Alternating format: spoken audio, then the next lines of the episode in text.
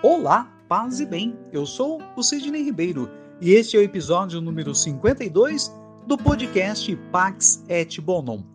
E continuamos com as explicações do Papa Francisco na audiência ocorrida no dia 24 de abril do ano de 2013. Informações estas extraídas do site do Vaticano. É no contexto deste tempo imediato que se insere a parábola das dez virgens Trata-se de dez donzelas que esperam a chegada do esposo, mas ele atrasa e elas adormecem.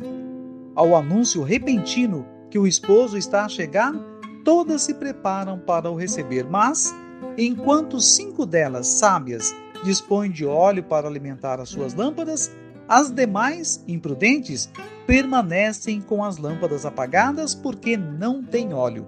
E enquanto o procuram, o esposo chega e as virgens imprudentes encontram fechada a porta que introduz na festa nupcial.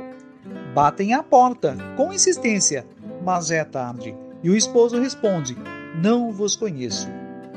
O esposo é o Senhor, e o tempo de espera da sua chegada é o tempo que ele nos concede a todos nós, com misericórdia e paciência, antes da sua vinda derradeira.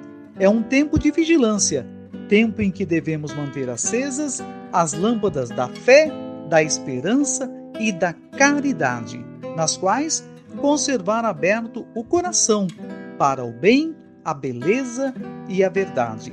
Tempo para viver segundo Deus, pois não conhecemos nem o dia, nem a hora da vinda de Cristo.